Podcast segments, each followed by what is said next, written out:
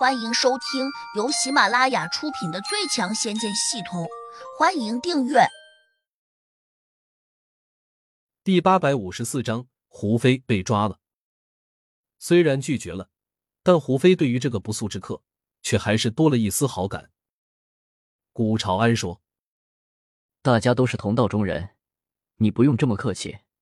我送你礼物，其实是有事求你。”胡飞微微拧眉，问道。你想要我做什么？我们就打开窗户说亮话了吧。你有个非常非常厉害的哥哥，他手上有一些修炼功法，正是我想得到的。因为我还听说，你哥哥因为修炼了这样的功法，长进十分迅速，在短短几年的光景，他就修炼到了第零七级。这对于我来说十分重要，所以我想请你帮忙向你哥哥讨要这套功法。当然，我不会白白让你帮忙的。这块晶石只是见面礼，不算定金。古朝安一脸诚恳的说道。胡飞心里一动，但还是没有伸手。想了想，说：“就算我答应了你的要求，但我哥如果不给呢？”古朝安笑道：“只要姑娘你尽了力，不管你哥给与不给，我都会感激你。当然。”我的酬金不会少你一分。顿顿，他指着桌上的晶石说：“像这样的晶石，定金为十块。如果你帮我讨要到了功法，我会再给你二十块晶石。如果没有讨要到，我依旧会再给你十块。姑娘意下如何？”胡飞心说：“这也太好赚了吧！该不会这晶石本来就是普通的东西？”即便拿来修炼，可能也收获不大。古朝安仿佛看穿了胡飞的想法，忙又说：“姑娘，如果对这块晶石不太了解，你可以先试着修炼几分钟，感受一下里面蕴含着的灵力是否充溢。”好，那我试试。胡飞迟疑了下，便把晶石拿过来，放在手心，开始运功。很快。一股清凉的气息从晶石里面直接穿进了掌心，胡飞顿时明白过来，这些气息还真是灵气，且还十分精纯。他心里略微有点兴奋，忍不住又运转功法，多吸收了一些。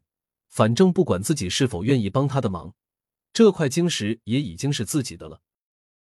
他的注意力全在晶石上，此时如果他有所警觉，一定会发现。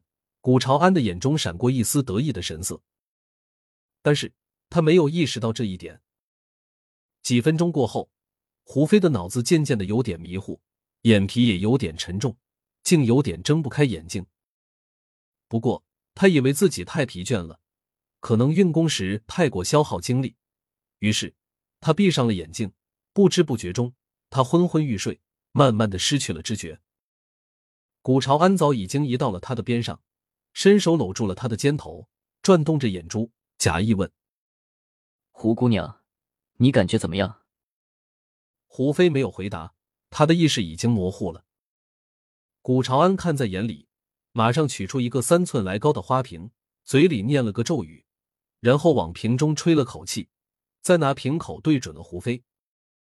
只听得“嗡”的一声，瓶口冲出一缕白雾，迅速把胡飞笼罩起来。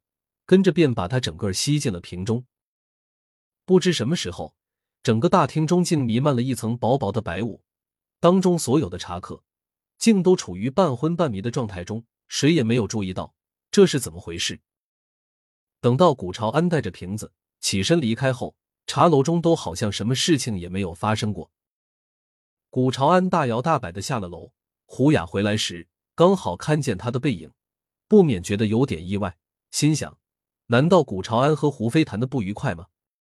不然他怎么才来一会儿就走了？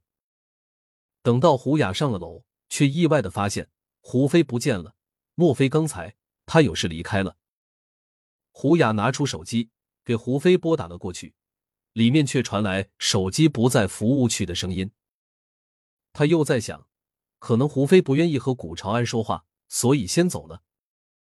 既然这样，那就随他去吧。胡雅摇了摇头，只好一个人回家。他还认为自从胡飞会飞了之后，越来越古怪。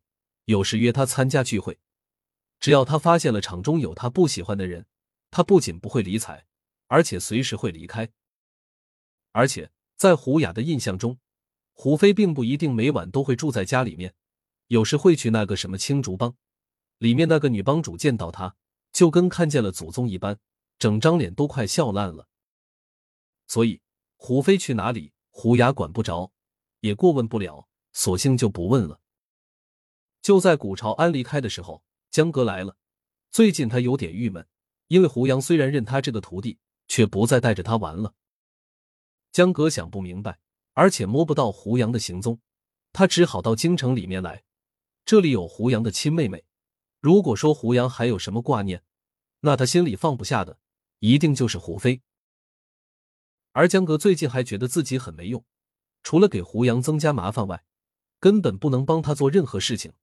所以，他认为胡杨不带他走，是不是故意在疏远他？这也正常。当初自己趁他高兴，赶紧拜他为师。如今他清醒了，发现自己一无是处，于是就把自己扔到一边。换了他是胡杨，估计也会这样做。如今没有别的办法再去迎合胡杨了，只能去讨好他最亲的人，也就是胡飞。那样，或许还能重新跟上他的脚步。这也是江格决定来找胡飞的原因。江格和胡飞并不陌生，而且知道他平时住在哪里。谁知他用神识查找了胡家大院之后，却没有找到他。他还去了青竹帮，也没有见到胡飞。他只得一路闲逛，同时用神识搜索，终于发现了胡飞的身影。但是，当他确定胡飞就在这家茶楼时，立刻赶了过来。由于在京城上空飞行诸多不便，他只能打了个车过来。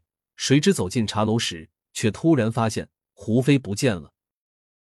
他立刻又用神识查找，却只看见了匆匆忙忙离开的古朝安，再加上茶楼里面出现的迷雾，他顿时警惕起来：胡飞会不会被人给劫走了？本集已播讲完毕，请订阅专辑，下集精彩继续。